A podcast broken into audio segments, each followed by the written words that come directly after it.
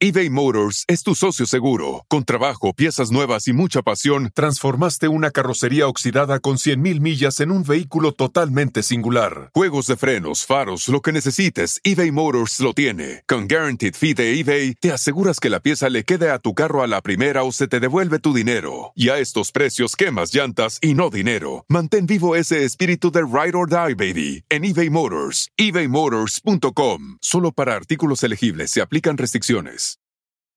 Con Verizon, mantenerte conectado con tus seres queridos es más fácil de lo que crees. Obtén llamadas a Latinoamérica por nuestra cuenta con Globo Choice por tres años con una línea nueva en ciertos planes al Nemer. Después, solo 10 dólares al mes. Elige entre 17 países de Latinoamérica como la República Dominicana, Colombia y Cuba. Visita tu tienda Verizon hoy. Escoge uno de 17 países de Latinoamérica y agrega el plan Globo Choice elegido en un plazo de 30 días tras la activación. El crédito de 10 dólares al mes se aplica por 36 meses. Se aplica en términos adicionales. Se incluye hasta 5 horas al mes al país elegido. Se aplican cargos por exceso de uso. Oye, Jordi. Ay, yo qué. Me sentí así como despertando en la mañana. ¿Qué, Martín? Buenos días, Jordi. Buenos días. Oye, ¿cuál ha sido? Ah, ¿Me puedes decir un buenos días, amor? Por favor, nada más para ver qué te sientes. Así como se escucha Ah, para ver cómo lo escucha tu, tu hombre, tu macho Es alfa. que yo no le digo amor, ¿Cómo le dices? mi amor. Ay, ¿Sí eres o sea, mi amor? casi igual, sí. Le digo mi amor, sí. ¿Cómo se oye? A ver. Ay, ya me puso nervioso. Nerviosa. Digo, eh, buenos días, mi amor. Ay, ¿sabes qué es lo fuerte? Que porque tenemos audífonos, me puedo escuchar a mí misma. Claro. Y entonces es raro porque entonces estoy como muy atenta de cómo Ajá. estoy escuchándome, ¿sabes? Ajá. No estás tan acostumbrado. Buen- buenos días, mi amor. Buenos días, mi amor. Así, no, le digo, buenos días. Ay, ¿qué tal? La mujer pensando, ¿cómo lo digo? Digo, mi amor. Es que me Digo, pongo en el días. personaje, ya sabes. me acuerdo Oye, cómo estoy dormida. Oye, y qué feliz estamos juntos. En estamos persona. juntos, en persona. Pocas veces podemos grabar porque siempre estamos en diferentes lugares. Pero Sí. bueno, ¿cómo estás, Martita? ¿Bien? Muy bien, súper bueno. bien. Sí, ha sido. Les quiero contar a todos que ayer en la noche no dormí nada Me contabas. porque eh, se me ocurrió una idea para una película Ajá. Y cuando esas cosas pasan, o sea, simplemente estás en la cama y dices, chin, no, esto lo tengo que escribir, ¿no? Porque luego si no lo escribes, Sí, llega el otro día y dices, ¿qué era? Y crees que era algo muy bueno, pero ya no sabes si era muy bueno o no porque no lo escribiste. Entonces me puse a escribirlo ni siquiera en la computadora, en el celular. Y de repente me dieron las tres y pico. Y dije, no, ya me tengo que dormir. Ajá. Entonces dejaba el celular, dormitaba y otra vez, ah, no, pero entonces después que pase esto y que pase el otro, que pase. Y agarré el celular y otra vez, y no dormí nada. Me dieron las cinco y media O sea de que la vienes mañana completamente en vivo. en vivo. Híjoles, eso está tremendo, pero por otro lado está fantástico porque entonces significa que tu cerebro y tu músculo creativo estaba a todo. A todo. Y así pasa. Ahora, qué padre que te pasó Sí. con algo creativo y algo así. Porque hay mucha gente que la loca de la casa, como le dicen, o la de la azotea, la, la loca de la casa que, que está en la azotea, que es la Sí, cabeza, sí. no te para, pero con obsesión de problemas, de situaciones, de toxicidad, de Ah, preocupaciones, ay, de no, gracias a miedos. Dios, no. Hay mucha gente que nos está escuchando Sí. que en la noche le pasa lo mismo, pero que no se puede apagar. Inclusive mucha gente que se tiene que medicar, porque ya las gomitas y todo este rollo de melatonina que están tan de moda, Sí. que ya parece que se pusieron más de moda que los furbis en algún momento, este, y, y no puede dormir. Entonces, bueno, pues mira, es una desvelada, pero Sí. muy, muy, muy- Estoy muy contenta muy creativa y muy tengo proactiva. muchas ganas de compartirte después, obviamente no ahorita porque Tenemos a nuestro es- invitado. sí, exactamente, de qué se trata para ver si es buena idea o no. Órale, sí, que tú me digas, porque luego en la noche, en la locura de la noche, uno cree que algo es muy buena idea y después ya no es buena Y idea. nunca sabes exactamente. Exacto, sí. Oye, pues qué, ¿Arrancamos? arrancamos.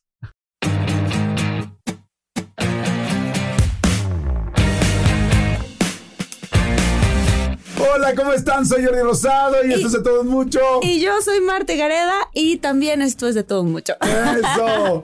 Oigan, estamos contentísimos porque estamos este, completamente juntos. Ya ven que luego nos cuesta trabajo a Marta y a mí reunirnos porque andamos en diferentes ciudades, A ver, chócala, países. Jordi, para que vean y que no es que sí, montaje. Que, no es montaje, sí, que, que no es como Rosalí, como, como María de todos los ángeles, ¿no? Sí. Oigan, pues bueno, tenemos un invitado, un invitado fantástico porque, eh, pues bueno, ustedes lo conocen muy bien, lo han seguido durante muchos años y si no lo conocen, aunque dudo mucho, eh, van a estar encantados porque tiene una información increíble.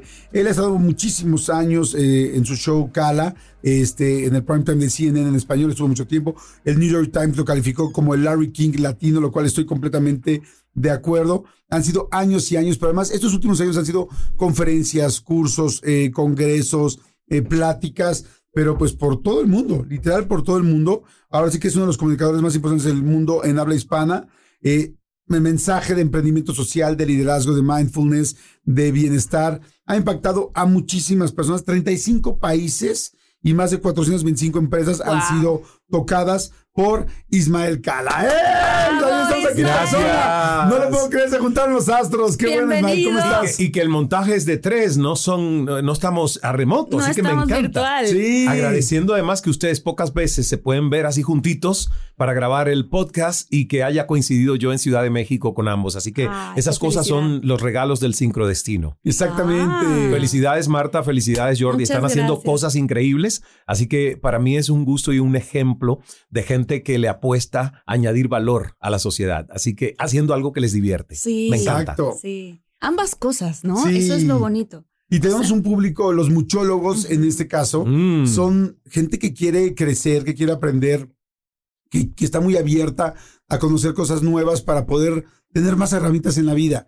Y eso es algo que agradecemos. Sí, tenemos un público precioso, ¿no? Es un público muy bonito, muy divertido también, porque tenemos diferentes tipos de, de episodios, ¿no? O sea, hay desde episodios inspiracionales hasta episodios paranormales.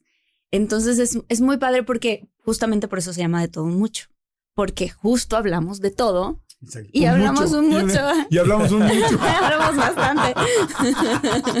No, pero sí, esa era la idea, tener diferentes temas. Sí. Y, este, y sí, de repente tenemos una serie de cosas paranormales muy interesante que mucha gente sigue, que son nuestros episodios que, bueno, que tienen, la verdad, gracias a Dios, millones y millones Sí. y millones de reproducciones. Wow. Y también muchísimos de este estilo que a la gente le encantan este pues, desarrollo humano, ¿no? De Sí. cómo aprendemos, cómo generamos, cómo crecemos. A mí me da gusto que cada vez oigo a más y más y más gente que quiere crecer, que quiere cambiar y que quiere fluir. Y tiene mucho que ver con tu, pues, Con con, tu tu, nuevo libro. libro y con todo este nuevo tema que tienes tan interesante, que es fluir para no sufrir, que es el libro y seguramente, pues bueno, toda la información que tenemos. Ah, pues arranquemos por ahí, Ismael, porque aquí queremos fluir y a veces no sabemos cómo y a veces no sabemos por qué no podemos y a veces cuando lo logramos, las cosas salen. ¿Por qué? Tú lo decías bien cuando hablabas de la loca de la casa en la azotea, que es la cabeza y la mente. Sí. Como a nosotros nos han dado una educación que ha estado basada en la razón y en la lógica, entonces entendemos que todo debería ser comprensible desde un razonamiento bastante abstracto. Pero el mundo en el que vivimos hoy se convierte cada vez en BANI, son las siglas que le puso un experto del Instituto para el Futuro allá en Estados Unidos que investigó eh, las características del mundo pospandémico y dijo BANI por siglas en inglés de la B, que quiere decir brittle, que es frágil, la A de ansiedad, la N de no lineal, o sea que ya no hay una repercusión de que todo tenga causa y efecto de una manera lineal. Fíjate que estamos hablando del metaverso. Estamos hablando de chat GPT, Claro. inteligencia artificial, que a veces uno no comprende cómo este software puede pensar y redactar cosas con una rapidez que ningún cerebro humano tiene. Y la I es de incomprensible. Es una Mm. de las características del mundo de hoy. Entonces, toda esa gente que quiere vivir desde la razón y comprenderlo todo y que la lógica le explique todo, sufre demasiado, se estanca, resiente, resiste las cosas que no les gustan que están pasando en sus vidas y al estresarse, biológicamente el cuerpo responde bloqueando el torrente sanguíneo a tu cerebro pensante, que es la corteza prefrontal. Te manda toda esa sangre a tu cerebro primitivo, que es el de cocodrilo, el reptiliano, y lo que tú haces es escupir y vomitar reacciones, ¿ves? Viscerales. Pero entonces, por eso no fluimos. No fluimos porque nos tensamos. No fluimos porque todo aquello que no nos gusta o no se parece a las expectativas del mapa mental preconcebido en nuestra cabeza, nosotros las resentimos, las negamos, las bloqueamos y nos desgastamos y estresamos en eso. Oye, Ismael, eso a mí me suena también parecido a el tener muchas ganas de controlar los resultados. Totalmente. ¿Por- Totalmente. ¿Por, qué nos pasa eso como seres humanos? Porque nosotros, desde nuestra perspectiva, queremos tener control de todo. Y no nos damos cuenta que en realidad el control está afuera. Lo único que Mm. nosotros podemos hacer es fluir literalmente para entender las opciones y las elecciones que yo puedo hacer dentro de las opciones posibles que tengo. Pero cuando yo ejerzo de una forma bruta, con mi fuerza bruta, mi necesidad de controlar, ahí me tenso, me frustro, empiezo a sufrir y me empiezo a autosabotear. Entonces, por ejemplo, cualquier cosa que nos pase en la vida, cualquier cosa, tú saliste con muy buen ánimo y algo te, te sucedió en tu auto, digamos, se pinchó una llanta, una goma, un neumático, y empiezas a sufrir. Tú no puedes controlar el evento. Hay gente que empieza literalmente a hacerse mala sangre en ese momento. Inmediatamente. Y su día se descompone por el resto de las veintitantas horas que a lo mejor les quedaban por vivir. Sí. ¿No? Entonces, si tú dices, ¿qué hago yo en esta, eh, en esta situación? ¿Cuáles son mis opciones? No puedo controlar ya el evento, pero sí puedo controlar la respuesta que puedo diseñar ante el evento. ¿Qué necesito hacer? ¿Cuáles son mis opciones? ¿Cuál es la mejor posible opción que puedo tomar en este instante? Yo creo que si uno funciona así, sufre menos y fluye más hacia una posible solución. Claro, o sea, no es que no te importe. No. Es que, que, te, que te des cuenta que no puedes controlar y que puedes fluir tomando una decisión inteligente. Me encantó el ejemplo ahorita de, que se te ponche la llanta, ¿no? Sí. Porque creo que mucha gente nos pasa eso. Una, una situación complicada en la mañana o a la hora que sea del día y ya te friega el resto. Y además la energía y estás enojado. Y, ya luego ahorita platicamos de eso porque se me hace que hace, se hace como un efecto dominó que desencadena otras cosas negativas y negativas y negativas. Y cuando, por ejemplo, alguien dice, es que amanecí hoy con el pie izquierdo por una primera cosita que no le gustó que le sucedió en la mañana. Cuando tú decretas eso con tu palabra, es como que ya estás esperando que todo lo demás que te va a suceder también va a ser metiendo la pata izquierda y que no te salga bien. Eh, claro. Uno tiene que cuidar mucho el, el, sistema, ¿ves? De, de, de operación de pensamiento, porque cada pensamiento al principio es débil, en la luz o la chispa que emana como electricidad, pero a medida que tú te enganchas en él, el pensamiento toma forma de materia. ¿Qué cosa es materia en tu cuerpo? Las hormonas. La neuroquímica de tus mm, hormonas se desatan por tus pensamientos. Entonces, por eso es muy importante cuidar ese primer pensamiento. Si es positivo y es lindo, engánchate en él y dale fuerza para que la neuroquímica de tus hormonas sea tonificante. Tengo una pregunta con eso porque eso se me hace bastante interesante.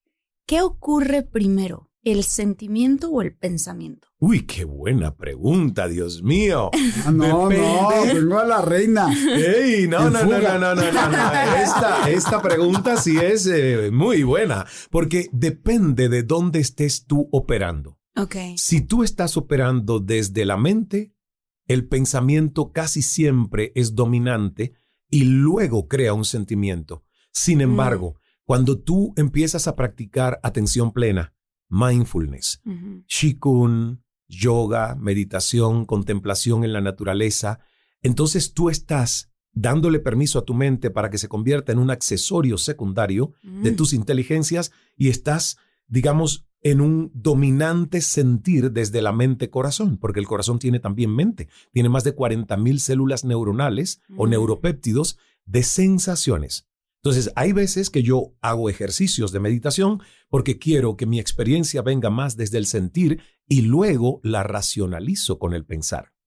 Pero hay otras veces que si me engancho en mi cabeza y cero corazón, es mi pensar quien está empezando a desatar un estado emocional, mm. anímico. Y eso es lo que le pasa a mucha gente que está triste por tanto pensar y poco sentir. Ok.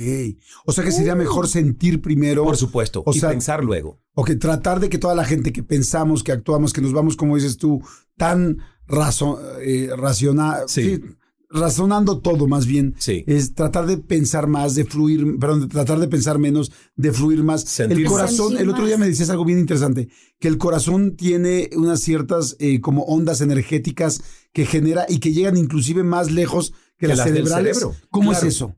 El Instituto HeartMath en California, porque gracias a Dios ya esto no es solo místico que un gurú de India, yo amo los gurús de India, pero también a los científicos porque validan, ¿ves? La información ancestral que, que, esta sabiduría tiene por siglos. Entonces, los científicos que llevan más de casi tres décadas estudiando en California en el Instituto de la Matemática del Corazón, lo que hoy llaman neurocardiología, mm. han demostrado que el corazón no es solo una bomba para justamente bombear sangre al resto de los órganos del cuerpo, sino que es también un órgano de inteligencia. O sea, muy tienen sutil. neuronas. ¿no? Tienen neuronas, Mm. es- esas neuronas por nervios, arterias y Wi-Fi y Bluetooth están conectadas con el cerebro Wow. y existe lo que se llama coherencia mente-corazón. Wow. ¿Qué quiere decir? Que se sincronizan los pálpitos o latidos del corazón con las ondas cerebrales, que son cinco las que tenemos los seres humanos. Gamma, beta, alfa, teta. Sin teta no hay paraíso.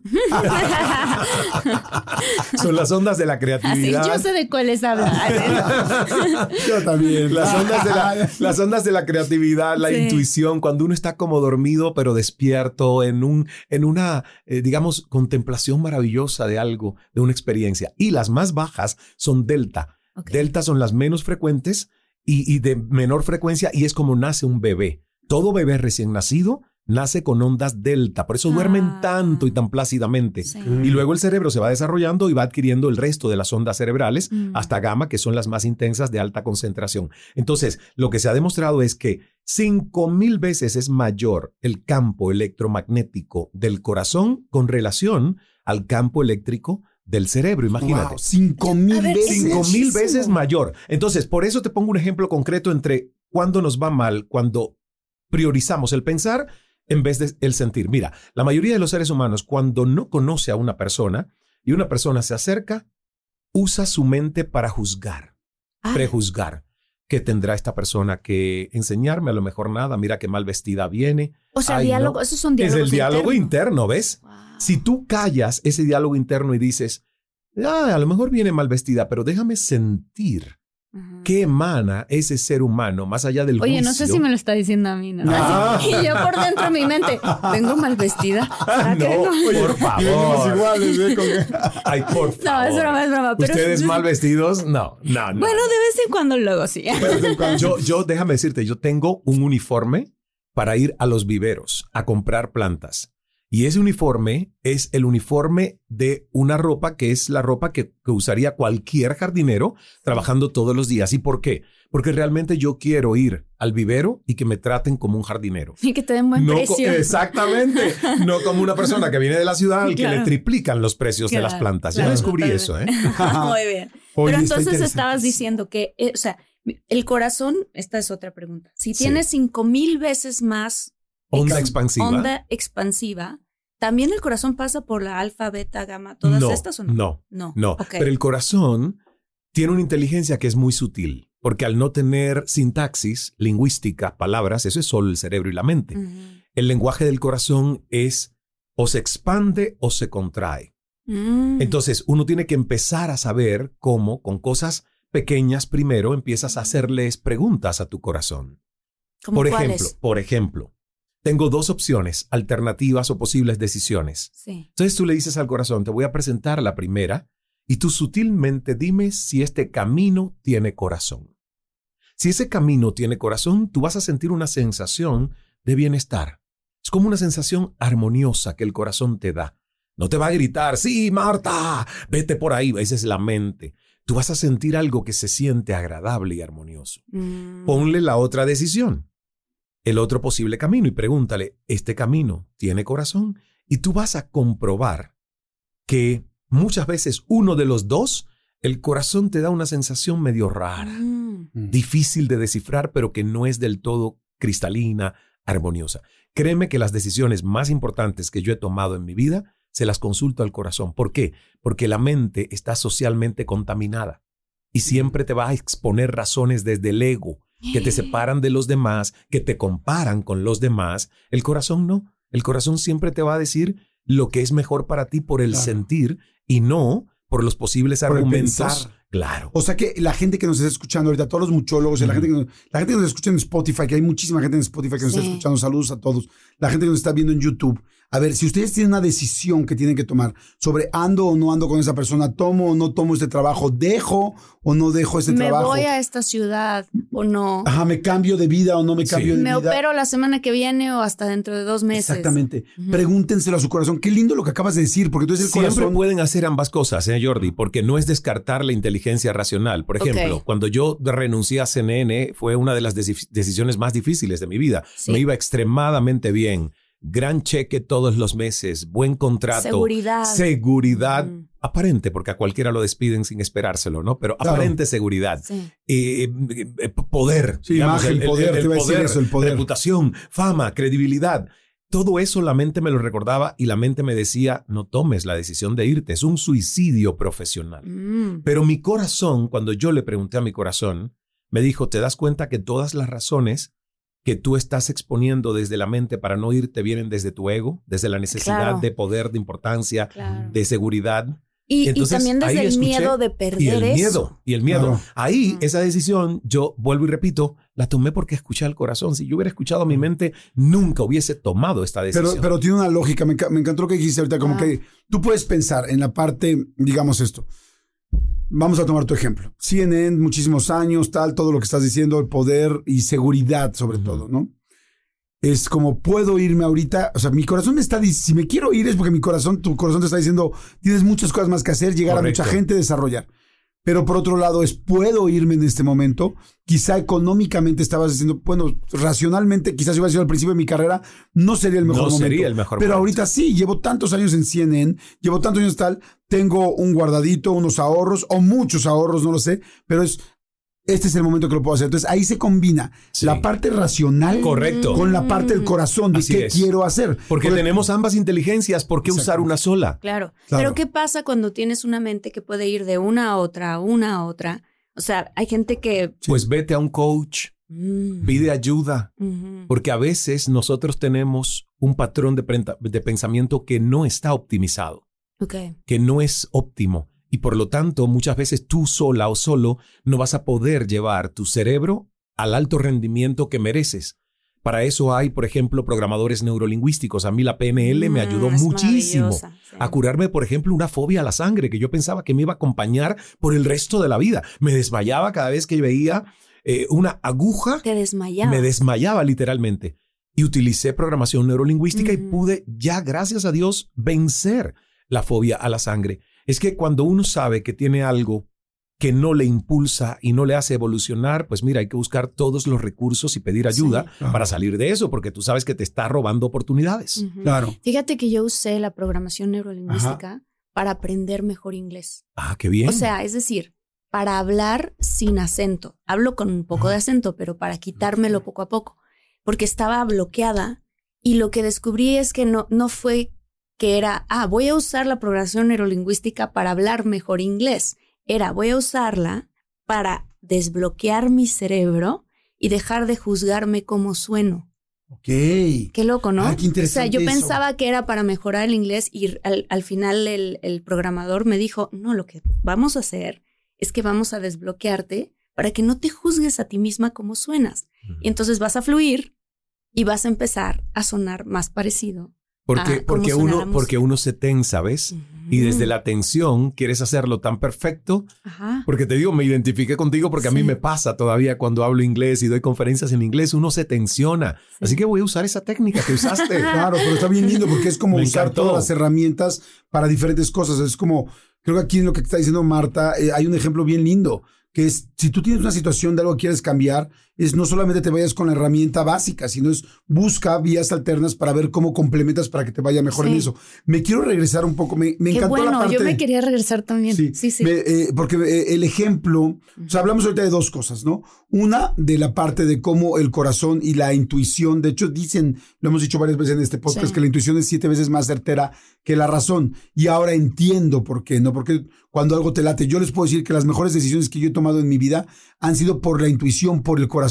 Yo cuando las también. pienso demasiado, y las tomo malas, malas decisiones. por la cabeza. ajá. Las, Wow. O sea, malas entre comillas porque... Erradas, digamos, las que luego pensaste que no eran las más certeras. Las que terminé aprendiendo una lección grande fueron las que tomé con la cabeza, Con la cabeza. y no con el corazón. podríamos decir que quizá la cabeza entonces, o la razón para toda la gente que nos está escuchando, es, es como un, eBay Motors es tu socio seguro. Con trabajo, piezas nuevas y mucha pasión, transformaste una carrocería oxidada con 100.000 millas en un vehículo totalmente singular. Juegos de frenos, faros, lo que necesites, eBay Motors lo tiene. Con Guaranteed Fee de eBay, te aseguras que la pieza le quede a tu carro a la primera o se te devuelve tu dinero. Y a estos precios, quemas llantas y no dinero. Mantén vivo ese espíritu de Ride or Die, baby, en eBay Motors. ebaymotors.com. Solo para artículos elegibles se aplican restricciones. Con Verizon, mantenerte conectado con tus seres queridos es más fácil de lo que crees. Obtén llamadas a Latinoamérica por nuestra cuenta con Globo Choice por tres años con una línea nueva en ciertos planes al Nemery. Después, solo 10 dólares al mes. Elige entre 17 países de Latinoamérica como la República Dominicana, Colombia y Cuba. Visita tu tienda Verizon hoy. Escoge uno de 17 países de Latinoamérica y agrega el plan Globo Choice elegido en un plazo de 30 días tras la activación. El crédito de 10 dólares al mes se aplica por 36 meses. Se aplica en términos adicionales. Se incluye hasta 5 horas al mes al país elegido. Se aplican cargos por exceso de uso. blindaje de seguridad para no hacer algo completamente solo con el corazón, como decir, bueno, a ver, no me puedo aventar. A mí me nace aventarme del cañón del sumidero, del cañón del Colorado. Sí, güey, pero tu, cabeza te dice que te vas a matar, Jordi, Jordi, te tengo, te tengo porque me, ha, me, ha, gustado mucho estudiar eso. ¿Cuándo le doy prioridad a la mente? Y tú sabes qué? Encontré. Ay, qué bueno. Encontré la fórmula. Por favor. Le das prioridad a la mente cuando el dato mate al relato. A ver, ¿puedes desglosar un poquito más? Cuando el dato mate al relato. Por ejemplo, si yo tengo que tomar una decisión que implica data, números, dinero, finanzas y puedo tener evidencia, información, entonces yo puedo priorizar una decisión lógica. Porque digo, o compro esta casa o compro esta otra. Veo mi cuenta de banco uso el dato, ¿ves? Y el dato mata el relato. El relato es, yo quiero una mansión de 7 millones de dólares. El dato es, oye, aterriza que hoy te alcanza para un departamento de 150 mil dólares. Mm. El dato mata el relato. Eso no quiere decir que no sigas aspirando a tu mansión de 7 millones de dólares. Claro. Pero a lo mejor no llega hoy llega dentro de cinco años porque la sigues visualizando, materializando, tu corazón se sigue expandiendo, la crees merecer y va a suceder. Pero el dato de hoy te dice que si quieres una mejor casa hoy, pues mira, lo que tienes en tu cuenta de banco o el crédito que tienes y el, el préstamo que el banco te puede dar está hasta para un departamento de 150 mil dólares. Yo ahí, cuando el dato lo tengo, pues obviamente sé que mi corazón me diría, vete a vivir en una isla privada con Richard Branson en el Caribe, pero cuando veo el dato digo, pues todavía no te toca. Claro. Tienes esto, ¿ves? Puedes evolucionar con esto que tienes hoy. Pero hay muchísimas otras cosas que el corazón realmente no necesita consultarle a la evidencia de la mente para tomar una decisión. Era muy bonita la pregunta, ¿la puedes repetir? La que se le hace al corazón. Oh, Dios mío. ¿Es esa del dato y el relato? No, hiciste algo muy bonito. Ah, del camino. Sí. Cuando vas a tomar una decisión y tienes dos o tres opciones, vas consultando uno a una y le preguntas al corazón, ¿este camino, que es esta decisión, esta opción, tiene corazón? Porque al corazón le, le gusta que le este pregunten si tiene corazón. Mm, ¿Ves? Porque es su lenguaje. Es su lenguaje. Porque el mm. corazón solo tiene dos respuestas. Una, que es cuando el corazón se expande en luz, amor, paz. O la segunda es cuando el corazón se contrae porque hay algo que no se siente del todo bien y le quita un poco de ritmo armonioso. Fíjate qué importante lo que estás diciendo porque ahorita hablabas del ejemplo de la llanta. Pero eso es un ejemplo que de cierta manera tiene que ver con personas o situaciones, una situación que nos, que, que es externa, muy externa. Pero cuando estamos, por ejemplo, con tu hermana o con tu hermano y hay una algo que hace esa persona que a ti te irrita, se puede también preguntar eso para no reaccionar luego, luego, sino como para... Ahí el ejercicio es llenarnos de compasión y se hace a través del corazón. Porque la mente siempre va a justificar tu antagonismo en la manera de ver la vida, aún con tu hermano, aún con padres, no sucede. Yo tuve que hacer un proceso con mi mamá para poder realmente comunicarme amorosamente con mi mamá porque vemos el mundo de formas diferentes, son generaciones diferentes, educaciones diferentes, condicionamientos. Entonces tuve que, para tener la relación que tengo hoy con mi madre, hacerla más desde el corazón que desde la mente. Porque desde la mente la juzgaba mucho. Pero ¿por qué hace esto? ¿Pero por qué piensa esto? Pero no se da cuenta que esto está arcaico, que ya esto pasó de moda. ¿Querías hacerla más como tú? Exactamente. Mm. Y entonces ese es un mal condicionamiento sobre todo a los seres que nosotros decimos amar. Porque amar es la desinteresada tarea de crear espacios para que el otro sea quien es. Qué hermoso Oh, qué lo lindo. que acabas de decir. Entonces eso no se hace desde la mente. no. Eso se puede hacer solo desde el corazón. Es decir, Mm. amo a esta persona, entonces ¿por qué la estoy condicionando tanto? ¿Por qué le estoy exigiendo tanto? ¿Por qué le quiero cambiar tanto que al final va a ser otra persona? Si cambia a mis expectativas, ya no es esa persona. Pues entonces no Sería Entonces, ¿para qué estoy Claro. con ella? Entonces. ¿para qué? Claro. Entonces no la estás amando Claro, entonces no realmente. estás amando real. Claro, porque el verdadero concepto de amar es tú darle el espacio a esa otra persona. Fíjense que dicen que el concepto mejor de, de definir a un amigo, el amigo es aquel que sabe todo de ti y aún así te quiere. Claro. Entonces, ese es el verdadero amigo. Son los que yo llamo amigos cómodos. Amigos cómodos. ¿Ves? Si tú tienes amigos que tú te tienes que maquillar para recibirlos en tu casa, ya no son amigos. Claro, si claro, tú tienes claro. amigos que tienes que poner la mesa con siete cubiertos porque si no te juzgan, ya no son tan amigos. No. Ya hay más protocolo y más artificios que el verdadero sentido de la esencia de la comodidad Claro. de sentirte en presencia de otros seres que son tus amigos, ¿no? Oye, me, me encantó Qué lo que dijiste ahorita del amor, de cómo tratar de no controlar tanto a la persona. Les voy a contar una anécdota rápido que me pasó que creo que ejemplifica un poco y nunca lo había pensado así. Mi papá eh, murió hace unos años y al final pues ya estaba bastante enfermo y yo sabía que él tenía ya efisema pulmonar. Y entonces me acuerdo que hubo un momento donde él vivía solo y quería ser muy independiente. Y entonces eh, él tenía una tarjeta de débito en la cual los enfermeros que le contratábamos, porque como no quería vivir con nadie, quería vivir solo, pues necesitaba un enfermero 24 horas en la casa. Y todos los enfermeros empezaron a robar el dinero. Ay, Oh, wow. Porque primero le daba yo el dinero en efectivo y entonces yo le decía, papá, es que no te quiero dar el dinero en efectivo. Porque pues los, los enfermeros tarde o temprano te quitan el dinero porque él ya tenía problemas con la memoria de Alzheimer, ¿no? Bueno, no tenía Alzheimer, pero tenía problemas con la memoria. Entonces, a corto plazo, era muy fácil que le robaran el dinero. Entonces yo le decía, era una tras otra, tras otra. Entonces nos discutíamos, peleábamos, fuimos a una comida donde yo decía, es que no te voy a dar el dinero en efectivo, te lo voy a dar en la tarjeta para que tú puedas por lo menos tener un, lo cual suena completamente, completamente lógico para mí. Y nos peleamos muy fuerte un día, fue de las últimas peleas fuertes que tuvimos. Se paró del, de, a, su, a su edad y en su situación, se paró del restaurante que estábamos y se fue caminando a su casa. Y me dolió en el alma porque decía, no es posible que yo esté discutiendo a un nivel que mi papá a esta edad se pare y se vaya a su casa. Lo platiqué con mi, con mi psicóloga y mi psicóloga me dijo, dijo, a él hoy le da tranquilidad tener el dinero en efectivo.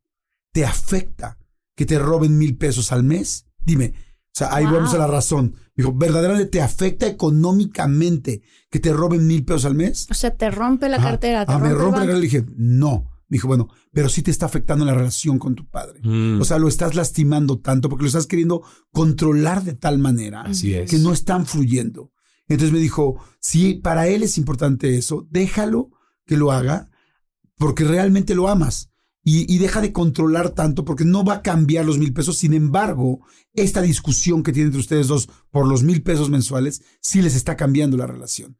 Y entonces ahora que me dices esto, digo, claro, era amarlo más, disfrutarlo más, entender más que si yo quería controlar tanto, lo estaba perdiendo y estaba perdiendo la parte personal, ¿no? Sí, Me wow. encanta ese ejemplo porque fíjate qué bonito ver, ¿verdad? A veces uno desde su punto de vista quiere evitar que, por ejemplo, alguien se, apro- se aproveche o abuse de otra Ajá. persona, pero si lo pones en perspectiva y le quitas la posibilidad de sentir un poco de libertad y autonomía a tu papá, por ejemplo, Claro. les estás quitando una parte de placer que, que siente. Entonces, es preferible perder, perder mil pesos y no perder armonía en la relación con tu papá. Es, es, es muy bonito, Qué el- bonito. el, mensaje. fíjate que yo tengo un ejemplo parecido, pero no, no, no en ese lado. Oye, Eh, pero no con tu papá. no con mi papá. No, no, no. con el mío, digo. No, pero una, una situación que me pasó en la vida, pues yo adoro a mi hermana, crecí con ella y como hermanas nos llevamos, tú sabes qué cercanas somos, pero eso no significa que no tengamos conflictos de vez en cuando. Y yo soy muy paciente, tranquila y ella es explosiva. Entonces, una de, en una de estas situaciones pasó una, tuvimos un desacuerdo, ella explotó y entonces em, me dejó de hablar por algunos días. Y la pareja con la que estaba me decía, ¿qué le pasa? ¿Qué está haciendo? No sé, no, o sea, ¿cómo puede ser? Y entonces yo le decía, es que así es ella. Así es como ella maneja el conflicto, ella necesita ese tiempo para digerir y para todo. Ya cuando ella se sienta más tranquila, ya vamos a platicar y va a estar todo mejor. Y, y, como que él decía, pero es que, ¿por qué? O sea, ¿por qué, estás, ¿por qué estás haciendo eso? Porque yo creo que ya se está volviendo la cosa al revés. Ahora ya es un abuso este, ¿no? Como la ley del hielo. Y yo decía, es que yo no lo estoy tomando como una ley del hielo, yo lo estoy tomando como que ella necesita su espacio. Esta pausa y este espacio. Y, y, y si yo quiero que ella hable conmigo antes, la estoy queriendo cambiar. Y ella siempre ha sido así. Mm. O sea, esa es, su, su, mm. forma de ser de ella. Claro. Entonces, si yo quiero y le escribo y la busco y, le, ¿y cuándo me vas a hablar? ¿Y Tienes toda la, la estoy presionando a que sea más como yo. Yo perdono rápido, se me olvida, hasta luego se me olvida. Pasas página. Ajá, exactamente. Y ella no, y ella, y cuando tú le preguntas, mm. Ese, porque entonces después él le preguntó a ella, oye, ¿te puedo hacer una pregunta así? Ya, porque pasó tiempo, ¿no? Tú cuando, cuando algo te enoja y algo te molesta, se te va rápido, se te va mediando y dice, no, a veces me dura como dos o tres meses, mm. ¿no? Pero ella es muy sensata, porque dice, pero así soy yo. Entonces, es como muy interesante porque después la conversación entre él y yo se volvió como un, es que yo la quiero como es. Claro. Y la conozco. Tampoco significa que le voy a estar suplicando mm, o, que, o que me voy a yo no dormir porque no me habla esos días. Pero sí que vas a fluir. Exacto. Que vas a fluir y que no vas a estar solo de controlar. ¿Estás de acuerdo? Sí. O, sea, pero pareciera como... Ahora, si no fluyes, ¿ves? Empiezas a sufrir innecesariamente. Esa es la premisa del libro, que yo le digo a las personas a través del libro, el sufrimiento es parte de la vida del ser humano, el dolor es parte de todo ser humano, porque vamos a tener pérdidas, divorcios, cosas que nos parecen traiciones, o sea, va a suceder de todo en la vida. Pero si tú no te quedas estancado en el hecho y lo puedes procesar y aceptar, que no es lo mismo que justificar y aprobar, simplemente aceptar que sucedió y moverte a decir cuál es el para qué evolutivo de esto que he vivido ¿Qué aprendo de esto? Entonces, más rápidamente tienes una enseñanza que te permite ir a un nivel superior de conciencia. Nuestra vida está llena de exámenes. Son pruebas. Tú vas pasando pruebas, si las superas en resiliencia, resiliencia es una de las características o principios del modelo del líder bambú, quiere decir que la vida no me quiebra, yo me doblo ante las tempestades y adversidades como un bambú, pero no me quiebra fácilmente porque no soy psicorrígido, soy flexible, es otro de los principios del líder bambú. Entonces, cada vez que yo paso una prueba que fue adversa, que fue dura, y saco un aprendizaje, quedo fortalecido, fortalecida. Eso me mm. lleva a un nivel superior de conciencia. La próxima vez tomaré decisiones más inteligentes, más elevadas sufriré menos. Entonces al final la gente dice, bueno, ¿y para qué nacemos? ¿Para ser felices? Mm, sí, para vivir en paz entendiendo que la paz es un estado interior que uno cultiva con una disciplina de quitarle control a personas a tu alrededor para tú no negociar tu paz. El único control que tú no puedes ceder a nadie más es la negociación de tu paz interior. Entonces tú lo has hecho muy bien, porque entiendes a tu hermana, la amas y al mismo tiempo ya un conflicto con tu hermana no te quita tanto la paz. Ya puedes entender que en dos meses ella va a volver, van a poder hablar, que necesita un tiempo que tú no necesitarías, pero que como tú no eres ella, ni ella eres tú, simplemente tú fluyes hasta el momento del reencuentro porque va a venir la reconciliación a su manera, no a la tuya. Entonces es muy bonito porque nos pasa a todos con las relaciones que tenemos muy cercanas a nosotros. Sí. Y no, bueno, no me pasa siempre así tampoco, porque hace poquito cometí un, ¿sabes? O sea, dentro de mí dije, ay, ¿por qué hice esto si yo ya sé, como por los libros que he leído y así, ¿por qué hice esto? ¿Por qué me porté de esta manera si yo ya sé cómo ser mejor en eso? ¿no? Mm. ¿Cómo sobrepasa uno? Esa es, una toma de conciencia. Mm. Eso significa que Marta tiene ya su observador consciente despierto, que no vive en piloto automático, que se da cuenta, ¿ves? El darse cuenta es lo que Buda cuando le preguntaron a Buda qué es el despertar, hablando del despertar de la conciencia humana, él dijo, el vigilarse, el vigilarnos, pero no vigilarnos para darnos latigazos de manera cruel, no. Es que quiero llegar a ese punto, porque, porque luego yo en, en, ese momento, en aquella ocasión de otra cosa que estoy hablando, no, o sea, me latigué, o sea, de por qué, cómo se le hace en decisiones en la vida. alguna, alguna cosa que le dices a tu hijo y que dices, ay, ¿por qué le dije esto? ¿No? O incluso cosas más fuertes, un divorcio. ¿Cómo sales de ahí? ¿Cómo sales de tu propia, también que te estás juzgando o lo que quieras llamar? O el, el, y si yo hubiera hecho algo distinto, claro. ¿cómo sales de esos espacios? La palabra después que sale de tu boca irremediablemente ya tiene un efecto. Y uno puede poner una curita y ofrecer disculpas, pero la herida ya estuvo abierta. la, para, la palabra la palabra es solo mitad tuya, porque la otra mitad es de quien la escucha, de quien la recibe. ¿Ves? Nosotros creemos que nuestra palabra es toda nuestra. No, nuestra palabra es solo mitad nuestra y es mitad de quien la recibe, quien la escucha. Y la palabra es, es algo tan poderoso que puede ser una caricia y elevar a un ser humano o puede ser realmente un puñal que se entierra en el corazón de un ser humano y que deja una cicatriz. Sin embargo, mm si uno tomó conciencia de que lo que salió de su boca no le representó bien y tienes la oportunidad de regresar y decir, discúlpame, yo sé que esto no se puede reeditar como si fuese una película de corto esta escena y pongo esta nueva. Claro. Toma tres. Pero vengo con mi mejor intención a decirte que lamento lo que salió de mi boca, porque no es lo que quise decir, no es ni siquiera cómo me siento. Creo que fue un impulso de mm. decir algo en el momento de una reactividad visceral, pero que no representa realmente lo que siento por ti. Discúlpame hijo, discúlpame hermana, discúlpame mamá. Mm. Salió el cocodrilo mío y yo no siempre soy un cocodrilo. Mm. Entonces, si hablamos así, con esa honestidad, a otro ser humano, créeme, la herida no es que se va a borrar mágicamente, pero sacamos el veneno que dejó. Y al sacar el veneno que dejó, se pierde ese mal sabor de la memoria que el evento produjo. El evento no se va a olvidar, pero se saca el veneno que fue la memoria tóxica que dejó la intención. Entonces, ¿qué es una toma de conciencia? El entender que cuando yo pienso mejor lo que voy a decir, porque el proceso de hablar no es dos partes. La gente dice, yo digo lo que pienso. Yo digo, entonces tú eres brutalmente honesta, honesto. Y la gente me dice, sí. Le digo, pues mira, eso lo hacen solo trogloditas. Usted no dice lo que piensa, usted piensa lo que dice. La forma inteligente de vivir no es decir lo que uno piensa, es pensar lo que decimos. ¿Y qué quiere decir esto? Que yo pienso, paso dos, estructuro, organizo, pongo en contexto, estudio el tono, veo el lugar, paso tres, expreso. Y lo sabemos muy bien en los medios de comunicación. Si tú en CNN dices lo que piensas, como primero te viene, duras tres días al aire. Porque posiblemente al tercer día te han despedido. Entonces uno empieza a veces a estructurar que expresarnos, aún siendo honestos. La diferencia es, si yo soy brutalmente honesto, no me importa, no tengo empatía cómo recibe esa persona lo que yo quiero decirle. Ahora, si yo soy amorosamente honesto, yo construyo mi mensaje de una forma que aunque sea verdad y no sea agradable lo que voy a decir, mm. esté hecho con una intención no de herir, sino de construir al otro.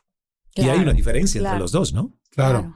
Wow. ay, ahorita eh, está tan interesante todo lo que estás haciendo. Todo esto viene un poco en el libro en Fluir para no sufrir? Sí, sí, sí. El libro tiene, imagínate, 12 capítulos, la arquitectura del ser, y luego empieza a desglosar capítulo por capítulo cada uno de los 11 principios del líder bambú, que es de este modelo de liderazgo que el mundo necesita hoy, que es menos basado en un líder autoritario por imposición, por cargo, designación, sino en un líder vulnerable, humilde, que no se cree que tiene todas las respuestas, sino que las construye con el equipo. O sea, es lo que hoy el mundo necesita, que es más un líder facilitador, un líder coach. A, mí me encantó ahorita todo, todo, lo que estabas diciendo de cuando hablas con una persona, de la palabra, que la mitad es tuya, la mitad de la persona que la recibe. Este, cómo conecta con lo que estamos contando, inclusive al principio, con lo del mismo coche. Tú decías que normalmente cuando pasa algo y no sabemos fluir, inmediatamente nos vamos a la parte reptiliana, a la parte del cerebro que reacciona solamente con el, ah, no, con ese, o sea, sin pensarlo, sin analizarlo, como reactivamente al 100%, ¿no? Muy radical. Sí. Y este, y en cambio, y entonces lastimamos gente, la regamos con el coche con la llanta ponchada que decíamos originalmente, pero lo que me da mucho gusto es que en este podcast, en esto que estás platicando, estamos entendiendo y aprendiendo cómo podemos tener un paso intermedio. Y un paso intermedio de decir al corazón es como, a ver, antes de que me enoje por la llanta ponchada, antes de que me enoje por mi hermana que no me habló, antes de que me enoje con mi papá porque le están robando el dinero, pienso primero qué parte, no, no reaccionar, no llevar eso a mi cerebro. Y dijiste una palabra hace rato que me encantó, decías fluir, porque a veces decías fluir, bueno, ¿cómo fluyo? Pero comparaste fluir con aceptar. Y eso está precioso. Es como que Sí. acepto que se me ponchó la llanta, acepto que ya no puedo hacer nada, acepto que mi hermana ac- reacciona así y necesita esta pausa. Reacc- acepto ciertas eBay Motors es tu socio seguro. Con trabajo, piezas nuevas y mucha pasión, transformaste una carrocería oxidada con 100.000 millas en un vehículo totalmente singular. Juegos de frenos, faros, lo que necesites, eBay Motors lo tiene. Con Guaranteed Fee de eBay, te aseguras que la pieza le quede a tu carro a la primera o se te devuelve tu dinero. Y a estos precios, quemas llantas y no dinero. Mantén vivo ese espíritu de Ride or Die, baby, en eBay Motors. ebaymotors.com. Solo para artículos elegibles se aplican restricciones. Con Verizon, mantenerte conectado con tus seres queridos es más fácil de lo que crees. Obtén llamadas a Latinoamérica por nuestra cuenta con Globo Choice por tres años con una línea nueva en ciertos planes al Nemery. Después, solo 10 dólares al mes. Elige entre 17 países de Latinoamérica como la República Dominicana, Colombia y Cuba. Visita tu tienda Verizon hoy. Escoge uno de 17 países de Latinoamérica y agrega el plan Globo Choice elegido en un plazo de 30 días tras la activación. El crédito de 10 dólares al mes se aplica por 36 meses. Se aplica en términos adicionales. Se incluye hasta 5 horas al mes al país elegido. Se aplican cargos por exceso de uso. Cosas para no irme directo a mi cerebro reptiliano por lo que estoy Correcto. entendiendo y actuar eh, nada más como reaccionando y hacerlo mal. Entonces, ese paso en medio, ¿qué se tiene que hacer? Es, ya lo acepté. Respirar, Ok. Ah. respirar. ¿Y cómo? Cuando tú empiezas a sentir contracción en tu cabeza Mm. y en tu cuerpo, porque uno sabe cuando O en el pecho, algo en o el en la garganta. o en la garganta, Ujú. cada quien tiene un detonador diferente en su Mm. cuerpo. El mío de estrés está en una glándula al lado izquierdo en la nuca, Y lo detrás. sientes Lo ahí, siento, es un latido. ¡Ting! Ok. Es la primera señal. Si yo eso no lo detengo, quitando mi piloto automático y empezando a respirar, Mm. va creciendo y el latido ya hace tin, tin. Y luego tin, tin, tin. Y sigue, ¿ves? Yo lo Hay gente- siento aquí en la ¿ves? garganta. Hay gente que es en la garganta, hay gente Sí. que es en la cabeza con migrañas, hay gente que es en el estómago Sí. con dolores de estómago, hay gente que es en la pierna. ¿Tú no ves gente que tiene como que una pierna saltarina? Sí, sí, Es sí. que todo el tiempo Sí. la está Sí, sí, sí. moviendo. Sí. Eso, es, eso es estrés, eso es Mm. falta de paz. Sí, te, te notas Eh, que un que ojo, te- un ojo pasa. que empieza a parpadear. Sí. Eh, todo eso es información que el cuerpo te está dando de tómate una pausa. Mm. Tómate una pausa, respira. Y la respiración es fácil. Les quiero enseñar las tres S mágicas que aprendí de mi maestro de Chikung, Sifu Rama, que todos los años hago un retiro en la montaña azul en Costa Rica. Y son las tres S que vienen a complementar la gran S, que es el ser. El Mm. ser, ¿no? Lo que somos como seres. Ajá. La primera es, y hagámoslo juntos, vamos a sentir. Y cuando yo digo sentir, es inhalar en cuatro segundos a través de la nariz. Sentir. Y llevamos el aire al abdomen, no solo a los pulmones, y llenamos el abdomen de aire. Y luego soltar. Ah.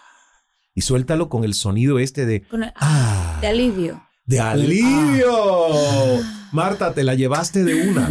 Porque la gente me dice, ¿por qué tengo que hacer ese gemido? Y yo les, Mm. les digo, no es un gemido a no ser que en tu cabeza esté siendo asociado con un gemido nocturno. No es un Inclusive la vibración, ¿no? Exacto. La vibración te ayuda. Hackea el cerebro. Ajá, exactamente. Hackea el cerebro porque tu cerebro es un Ah. maestro del engaño y es fácil engañarlo a él. Cuando nosotros tenemos un conflicto y tenemos una situación tensa y alguien te trae, ¿a qué estabas, Marta? Preocupada por las llaves de tu coche. Mira, las, la- están aquí. Tú dices, ah. Sí. Que se te perdió el celular, Marta. Este es tu celular. Ah, Ay, qué bueno. Aún más el suspiro Sí, de alivio. sí, Claro. sí. Entonces, cuando hacemos en el sentir, inhalamos, soltar. Ah. Ah. Y la tercera S es sonreír desde el corazón. No desde la mente. Imagínate que tú estás quitando el piloto automático porque tu mente está contraída porque se te ha pinchado una llanta. No puedes sonreír desde la mente no, no. porque Claro. tu realidad aparente O no si te, te invita. está gritando Sí, O si te está ah, le vas a gritando alguien. sonreír. Pero si tú vas al corazón y recuerdas que el secreto y la magia de la vida está en ese pálpito, en ese latido y que tienes un latido del corazón que honrar para vivir en gozo, todo lo demás pasa a secundario. Entonces, mira mi fórmula para quitar el piloto automático de algo que me Ajá. está tensando. Sentir, Ir soltar, ah, sonreír. Y sonreír. Y después digo, esto también pasará. Ah. Esto también pasará.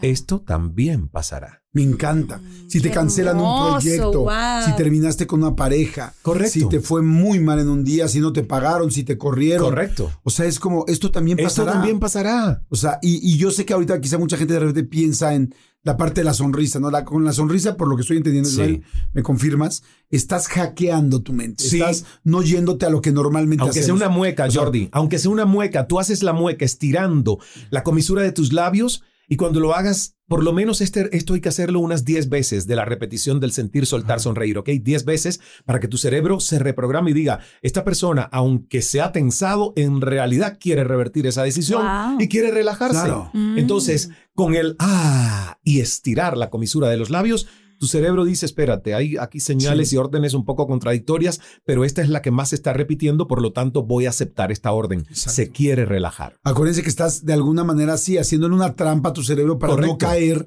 en el círculo de que todo va a salir mal. Y si yo, no sé, habemos personas que somos de repente muy eh, racionales, ¿no? Si tú de repente dices, ¿cómo me estoy riendo de que me acaba de pasar esto, que me acaban de correr o cómo estoy sonriendo? Es la mente yo otra pensaría, vez, ¿no? ajá, la mente otra vez, no sé si les funcione, pero yo pensaría, a ver, con el asunto del coche, se me ponchó la llanta, ¿por qué me estoy riendo?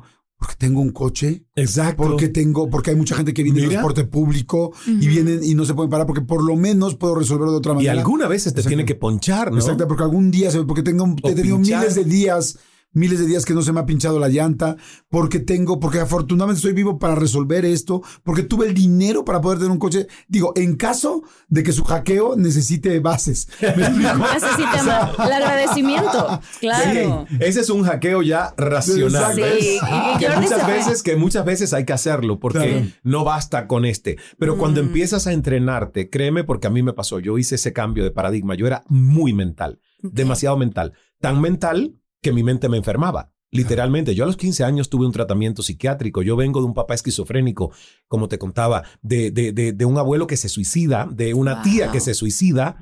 Entonces yo vengo de un cerebro jodido, literalmente una mente que sufría de delirio de persecución. Wow. Imagínate la locura que había allá arriba. Yo te veía a ti con Marta hablando y yo decía, están hablando de mí. Y no bien. Esa era mi mente a los 17, 18 años. Y mira la mente que tengo hoy, que me, me- me importa un carajo. Si veo a dos personas, ya no me importa si hablan de mí, si hablan del Papa, si hablan del Dalai Lama si hablan de ellos. No me interesa, es su negocio. Entonces, ¿entiendes? Ya es, es, pero eso ha costado años. Pero se puede, se Lógico. puede entrenar a tu mente. Ah, pero Entonces ¿cómo no tampoco, tampoco es como un, bueno, yo así soy. No, no, no, Mm. no. La gente que dice yo así soy está decretando su incapacidad para el cambio Mm. Y está traicionando para lo que nació. Porque todos nosotros nacimos para una expansión y una evolución. Mm, Hay una frase, hay una frase de José Ortega y Gasset que a mí me, me fascinó cuando la leí y se me quedó tatuada. Y él escribió y dijo, los seres humanos no somos un participio, no estamos ya del todo hechos, somos un gerundio, Mm. nos estamos siempre haciendo. Entonces, tú te tienes que entender como ser humano como un proceso, no como un evento que ya Claro. terminó. No como un producto terminado. Mira el iPhone, cómo Steve Jobs nos hipotecó de vida para nosotros saber que nunca tendremos el mismo teléfono por mucho tiempo, porque lo tenemos que cambiar porque sus habilidades y capacidades aumentan. Ujú. ¿Cómo tú te vas a ver menos inteligente que un iPhone o que un smartphone? Entonces, somos un proceso, estamos aquí para siempre evolucionar, crecer, cambiarnos, mejorarnos a nosotros mismos. ¿Qué pasa con la gente en sus familias que dice, yo estoy aplicando estas cosas, leyendo los libros, haciendo estos cambios, y mi familia se está empezando a desesperar alrededor de mí, Mm, ¿no? Y Te va a pasar. Ajá. Y empiezan a soltar frases, ay, claro, tú muy consciente. Te ¿Y crees ahora cómo era?". especial. Ajá. ¿Qué- qué- A qué mí me pasó con amigos, no tanto pasó? con mi familia. La verdad que, bueno, sí, sí, sí, sí, sí. No, ahora me acabas de hacer recordar de un primo que cuando yo empecé a hablar de salud mental y del tema de la esquizofrenia y de todo esto, wow, me hizo una cruz y dijo, ¿cómo vas a seguir avergonzando más a nuestra familia hablando del suicidio de abuelo? No entendió. ¿Ves? No entendió que todo lo que tú te tragas te somete y te enferma. Y todo lo que tú aceptas con total normalidad y liberas, te transforma y te eleva. Mm. Entonces yo tuve que explicarle, pero no entendió. Y dije, ¿sabes qué? Nos une la sangre, pero no la conciencia. Entonces sigue tú tu camino que yo voy por el mío. Es triste que no entiendas que lejos de avergonzar a la familia, lo que estoy haciendo es liberar un karma generacional que se repite y se repite y se repite ¿Qué por el estigma y el tabú. Ah. Y me pasó con amigos que también me dijeron, ah, pero ahora ya no hablas como cubano, es que te crees especial. Y le dije, bueno, si hablar así, con una mejor, una mejor dicción y más neutral es creerme especial, pues sí, entonces sí, me creo especial. Y si tienes un problema con eso, sigue tu camino, que yo voy por el mío. Cuando tú fíjate, te diferencias, la sí. gente no le gusta que te diferencies que te mucho de los demás. Pero tú tienes que tomar un camino. O quiero ser más uno del montón y parecerme a muchos, o quiero realmente hacer de mi rareza mi grandeza y parecerme a pocos. Es una decisión que tomas como ser humano. Wow. Me encanta, me encanta, tienes toda la razón. Pero y entre esposos, critican. supongamos, Pues también. supongamos la esposa está leyendo los libros, está yendo a los, a- lo está, ¿no? Escuchando los podcasts. Hay un está- riesgo. Hay Sí, un son las riesgo. cosas que te separan. Exacto. O sea, Hay un riesgo porque si tú subes de altitud, porque te elevas en estados de conciencia y tu pareja no lo está haciendo, hay un momento que tus conversaciones con esa pareja van a parecer un viaje al pasado. Uh, Tú evolucionaste, la otra persona no. Tú tienes que bajar 50 escalones para conversar de cosas que el otro o la otra pueda entender, pero ya no te satisface del todo. Entonces, mm. por eso es que muchas parejas, la mejor decisión que pueden tomar es divorciarse. Bill Gates y Melinda Gates se divorciaron después de 27 años. Y a mí me encantó la frase que publicó Bill Gates cuando dijo, Melinda y yo hemos decidido divorciarnos porque entendimos que ya no nos hacemos crecer juntos en pareja. Qué honestidad y qué bonito. Claro. Qué bonito porque para mí la pareja tiene que ser catalizadora Claro. de la evolución mutua de ambos sin anular la individualidad de ambos. Entonces, es complicado el concepto de amar, ¿ves? Y de Sí, evolucionar juntos. Sí. Eso sería fluir contigo. O sea, Correcto. porque, porque tampoco es que tú tengas que fluir al tono y al paso de todos los demás. O sea, como pareja, yo que, que pues me he divorciado y que he vivido estas partes, yo podría decir, si hay un momento donde dices, acompañémonos como pareja y crezcamos juntos.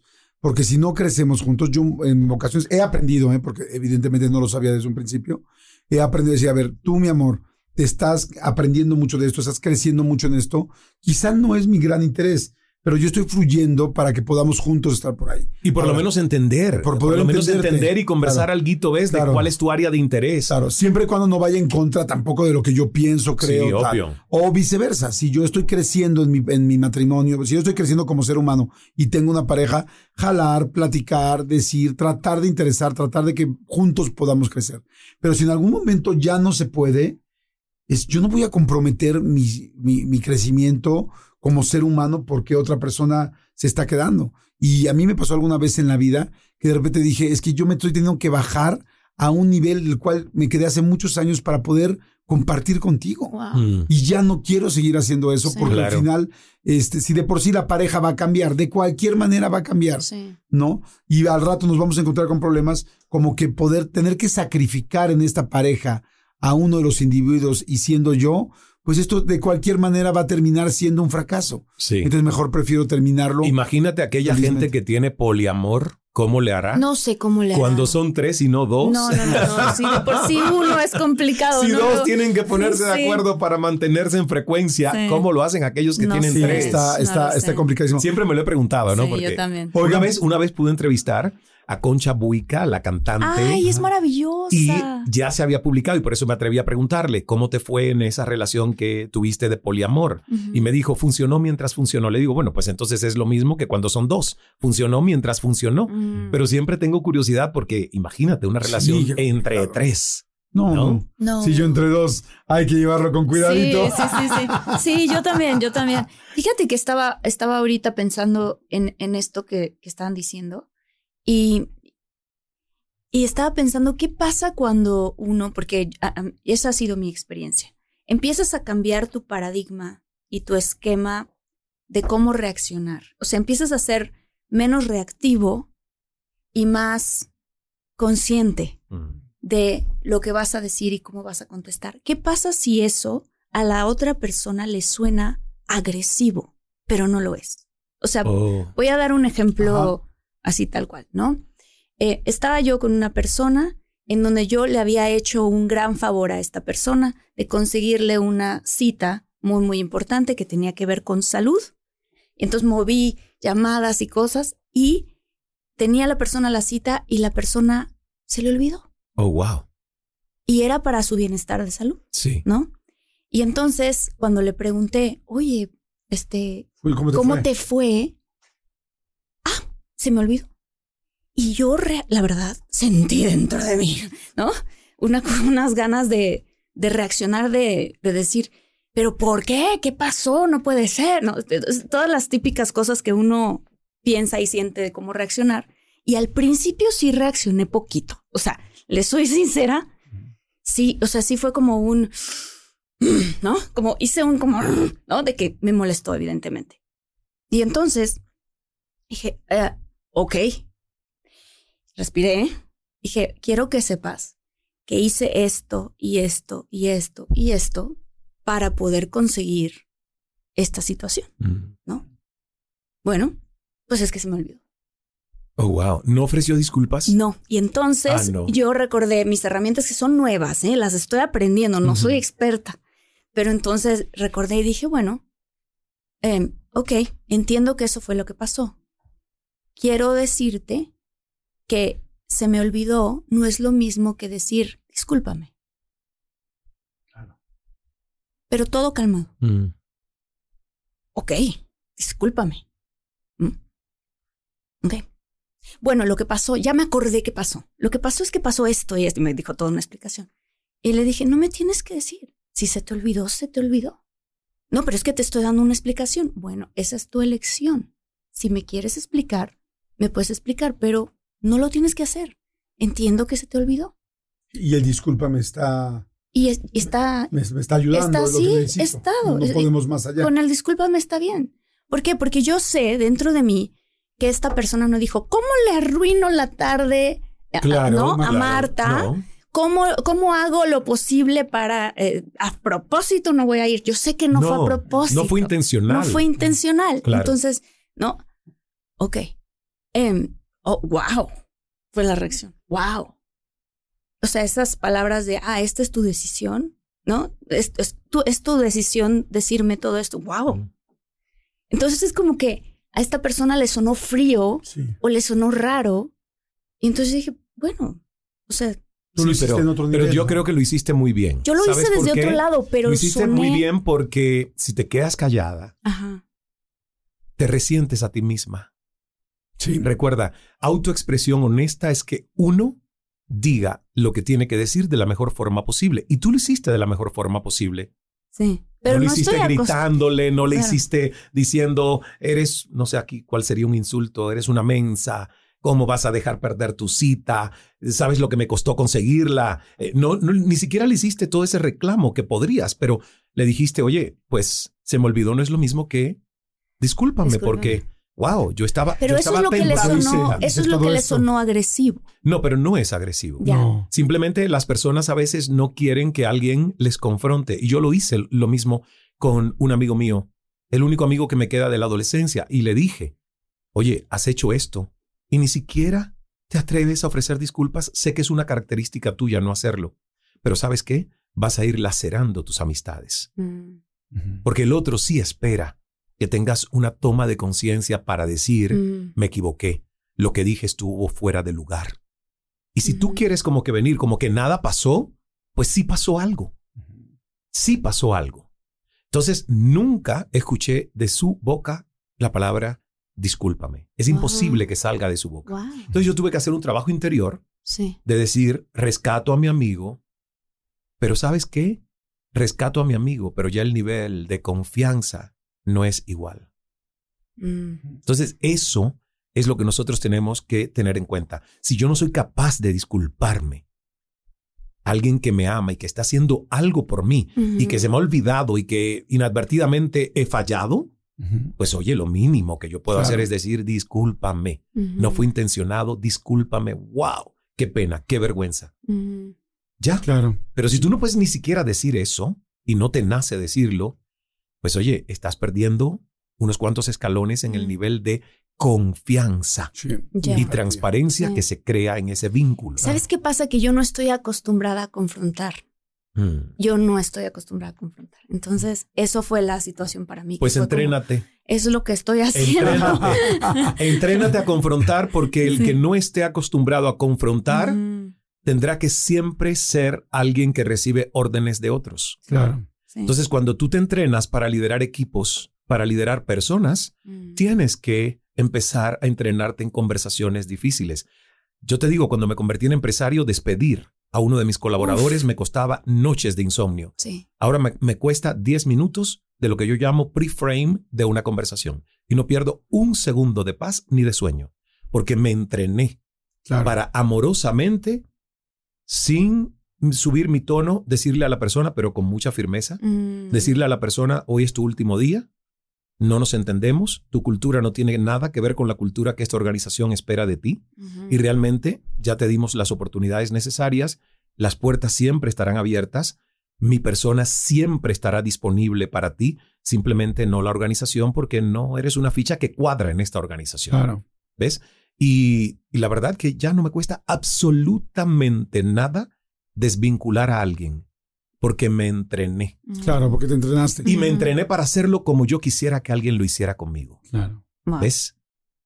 Me entrené para hacerlo de una forma amorosa, cierta y honesta, como O sea, alguien que claro. yo quisiera que alguien lo Firme y hiciera. amoroso al Firme mismo y tiempo. y amoroso. Ah. Por eso entrénense, entrénense y yo creo que una gran Wow, forma de hacerlo libro. es escuchando los podcasts, escuchando en este caso a Ismael leyendo este libro Fluir para no sufrir. Lo pueden escuchar también Eso porque está en preguntar, ¿dónde audiolibro. También en Sí, audiolibro. también, wow. también. Ajá. Sí. Y esto está en audiolibro. Está, bueno, aquí Digital. en digital. Y físico en todas las librerías de México lo pueden encontrar y Latinoamérica, España, Estados Unidos. En Estados Unidos, hay mucha gente que nos escucha en Estados Unidos, en México, a todos eh, las pueden comprar físicamente, desde un Gandhi, un Barnes Noble, un este, un, eh, ay, olvidé el nombre de una que es en toda la República muy importante. Porrúa acuerdo. también. Porrúa Gonville Ajá. era la que iba a decir, Porrúa, Gandhi Gonville. aquí. Gonville, Gandhi, exactamente, Summers. Pero saben que Amazon, sobre todo ustedes que tenemos una comunidad tan digital, Sí. donde mucha gente nos escucha en Spotify, en iTunes, en Amazon Music Sí. y este y por supuesto en YouTube. Sí. Amazon, Amazon es la librería más grande del mundo. Así es. Ahí está, el libro se llama Fluir para no sufrir Ay, qué de. Ismael Cala. Ismael, muchas gracias. A ustedes. Gracias, Ismael. muchas Compártenos tus redes sociales, por favor. Pues mira, la página web que es donde encuentran toda la información sobre nuestros retiros, eventos alrededor del mundo,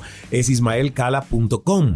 Y también tenemos una aplicación de meditaciones guiadas en los teléfonos inteligentes Wow. con meditaciones guiadas en mi voz y algunos expertos invitados que también les convoco para que graben meditaciones. Se llama Escala Meditando. Escala de escalar, pero un juego de palabras con mi apellido.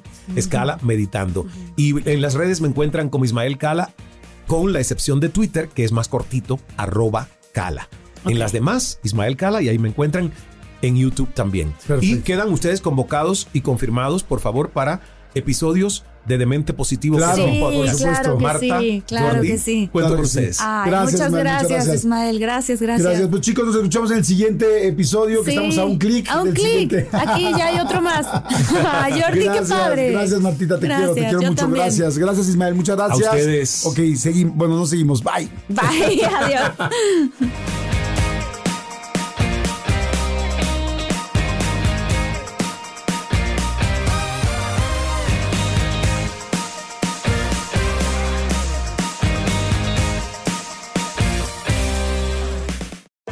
algunos les gusta hacer limpieza profunda cada sábado por la mañana.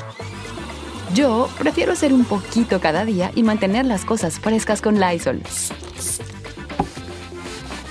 El limpiador multiusos de Lysol limpia y elimina el 99.9% de virus y bacterias. Y puedes usarlo en superficies duras no porosas de la cocina, baño y otras áreas de tu casa. No solo limpies, limpia con Lysol. Con Verizon, mantenerte conectado con tus seres queridos es más fácil de lo que crees. Obtén llamadas a Latinoamérica por nuestra cuenta con Globo Choice por tres años con una línea nueva en ciertos planes al Nemer. Después, solo 10 dólares al mes. Elige entre 17 países de Latinoamérica como la República Dominicana, Colombia y Cuba. Visita tu tienda Verizon hoy. Escoge uno de 17 países de Latinoamérica y agrega el plan Globo Choice elegido en un plazo de 30 días tras la activación. El crédito de 10 dólares al mes se aplica por 36 meses. Se aplica en términos adicionales. Se incluye hasta 5 horas al mes al país elegido. Se aplican cargos por exceso de uso.